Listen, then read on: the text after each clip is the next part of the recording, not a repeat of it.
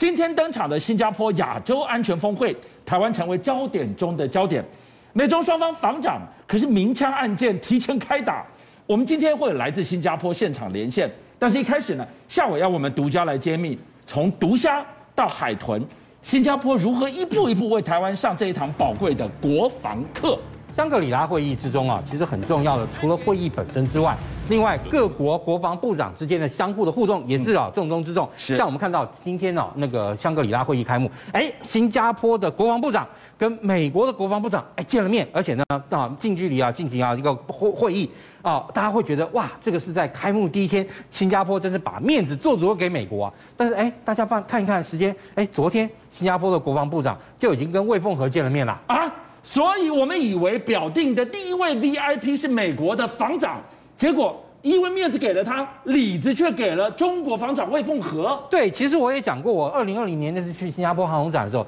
他开幕式，你知道那些呃新加坡这些什么工商部啊，这些各这部长那部长开始啊，那个先要要致感谢词的时候，都言必先谢北京，再谢哈那个美国。所以你可以看出来，这之中啊有非常微妙的这样一个态势。好，那我们也看到，其实新加坡在两岸关系之中啊，也是处于一个非常微妙的这样一个算是搭桥人的角色。怎么说呢？我们看到两岸破冰。第一次哈是一九九三年在新加坡进行这个孤汪会谈，对不对？那孤汪会谈其实，在那孤汪会谈之前呢，新加坡这个总理哈李光耀就曾经哈秘密访问过台湾，而且因为哈中那个当时在整个中南半岛的这个氛围下，其实整体来说基本上是反共的，所以其实新加坡当时跟台北跟北京是采取一个等距的一个三角关系，但是又其实跟台北的关系还要更好一点。但是我们也看到，除了哈就是一九九三年两岸之间呢从对立。转为交流的那个关键，那个一九九三孤汪会谈之后，当然我们也看到二零一五年最后一次啊，两岸之间啊，以那个我们的马总统跟中国大陆的这个习主席，当时呢两个人双方是用国民党党主席跟共产党党主席的身份在新加坡会面，好，那那个那也可以算是见证了两岸之间呢又由交流转为对立的这样一个关键时间点，所以两岸和解的大门打开，大门关闭。都在新加坡进行世纪见证，哎，基本上差不多。而且其实啊，我们刚刚讲到，新加坡跟两岸之间啊，都采取啊这样一个相互等距的这样一个那个呃那个对应方式。而且呢，其实我们看到这次因为跟那个新加坡啊进行会面，而且还重申什么加强双边防卫合作承诺，而且恢复因为疫情啊暂停的这样一个双边的一些演习。但是哎，我们也看到新加坡跟台湾的军事合作并没有稍减哦。例如像去年十二月，哎，当时哈就有一个伞兵啊，因为伞绳缠绕了之后呢。然后重摔到马路，你看到当时他那个伞兵降落的时候呢，他的那个伞有发生一些状况，所以他降落的时候速度啊比原先要快。但是大家都注意到，哎，旁边在戒护的人员居然戴个台湾军方不会戴的那种贝雷尼帽，哎，这个贝雷尼帽这么一戴就知道，哎，这个绝对不是啊台湾的这样一个军人。所以你就可以看到星光部队在台湾又一次意外曝光了。好，观众朋友听到这个地方呢，现在我们要为大家连线到新加坡的现场。东森驻新加坡的特派韦哲人正在现场，韦哲你好，你来关注这一场亚洲安全峰会，它真是未演先轰动。我们现在关注的就是中美防长见上面了吗？他们又谈了什么？你在现场做出什么观察？韦哲。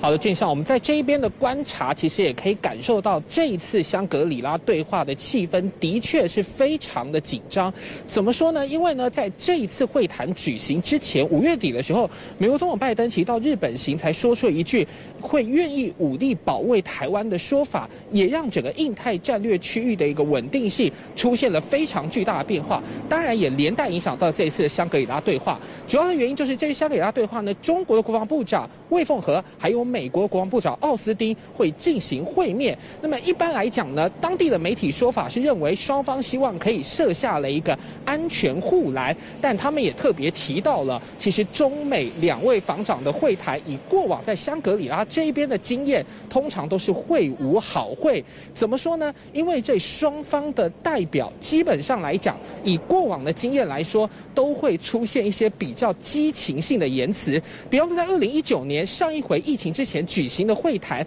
当时的中国国防部长就曾经说过说，一旦有人要介入台湾这件的这个中国跟台湾之间的这个关系事件当中，他们将会不惜一战。那么这话说出来，当然也挑起了整个台海的紧张情势。那么这一回，其实除了两人的会面之外呢，在未来两天的会谈当中，各自也会进行演说。而从演说的主题，我们也可以嗅得到有隔空交火的氛围。怎么说呢？美国国防部长奥斯汀的讲题就叫做“美美国印太战略的下一步”。中国国防部长魏凤和的讲题也很毒辣，他直接强调的就是中国区域的秩序与愿景。所以双方的谈话基本上来讲，都可以可以嗅得出隔空交火的意味非常浓厚。俊相，好，谢谢韦哲来自新加坡现场的最新观察。进一步的，下午要带我们来看到今天这一场世纪瞩目的峰会，随着中美对峙局势的升温，未演先轰动。回头来看，新加坡给台湾上了一场怎么样宝贵的国防课？好，其实新加坡啊本身的这个处境啊，在那个中南那个南呃东南亚，严格来说，它的处境甚至可以说比我们还要更为艰巨。所以新加坡的这个防卫战略，从过去到现在，一共经历三个阶段变化，分别是最早的独家，到后来的豪猪，然后到现在最新的海豚。那这个独家战略是怎么一回事啊？因为其实对于新加坡来说，新加坡的这个那个整个的那个领土的环境啊，基本上是易攻难守啊。所以呢，当时啊，一九六六年，新加那个李光耀那当时总理，他就提出一个防御性的一个步兵为主的这样一个，还有一个小规模的空军跟半正规的海军。所以那个时候，其实你知道吗？新加坡的海空军是我们中华民国去建立的哦。他的第四任空军总司令还是我们中华民国空军的飞行员退役过去的。然后当时他们的地面部队呢是用两年多的这样一个义务役，然后而且哈他那个呃他的这些人员退伍以后啊，他其实要比照以国哈以色列，然后把它建立成一个国民兵。你听到这个地方有没有觉得跟台湾很强烈的既视感？以前很像，对，哦，但是呢后来哈你可以看到从毒虾转变成豪猪的时候，你知道，因为毒虾就变成说你要打进来对不对？你要吃下我没关系，我跟你吃，但对不起，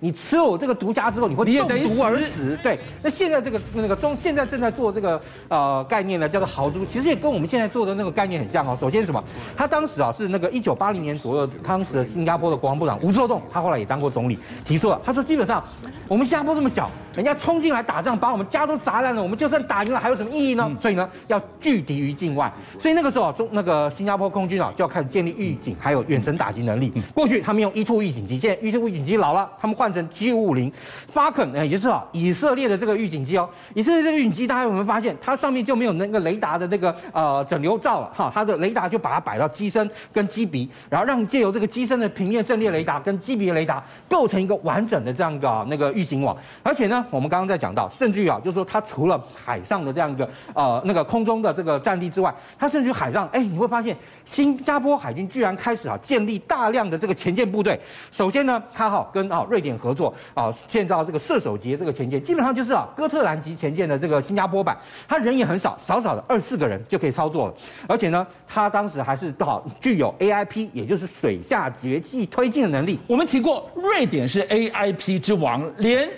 苍龙潜舰都是启蒙于他。哇，他拥有最强的东协国家的水下战力啊！对。而且我们刚刚讲到，它这个潜舰呢，它本身，而且它里面啊还用的不是美国哈的那个 Mark 四十八鱼雷，而是用啊另外哈其他国家所生产的黑鲨重型鱼雷。它多厉害啊！因为啊这个黑鲨重型鱼雷，它本身呢，它搭配它本身的这个电池的动力，第一启动比 Mark 四十八要快啊，Mark 四十八还有十几秒啊，二十秒才能启动，它十秒之内就能启动了。第二，它的射程还比 Mark 四十八要长，因为 Mark 四十八大概射程是五十公里左右，但它可以打到九十公里远，所以你可以看到它的水下哈这个吓阻的这个兵力，就跟周边的国家比起来。有过之而无不及，所以他跑得极快的这个水雷，今天被我盯上发射了，你根本逃不过我的死神之眼呐！对，而且除了我们刚刚讲到水下舰队之外，它现在水面舰啊，当然以新加坡来讲，它的国力不可能养起像日本海上自卫队那么大规模的舰队，是。但是呢，它非常着重它的这个精那个呃舰艇的这个精良度，例如说，它呢跟法国啊合作了生产这个可畏级巡防舰，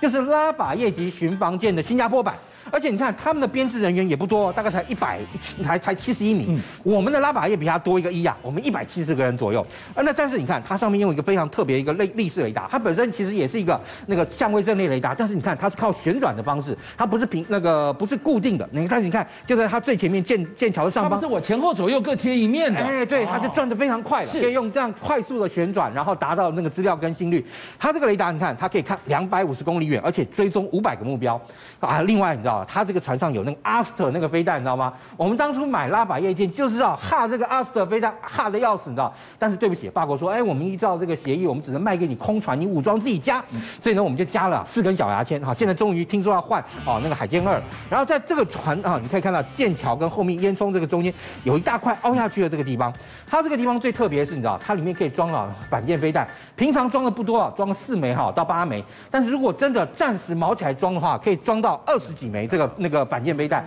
让它变成一个反舰飞弹的一个啊那个发射集中场。所以，观众朋友，我们今天晚上在了解新加坡到底给台湾上了一堂什么样的国防课，从毒虾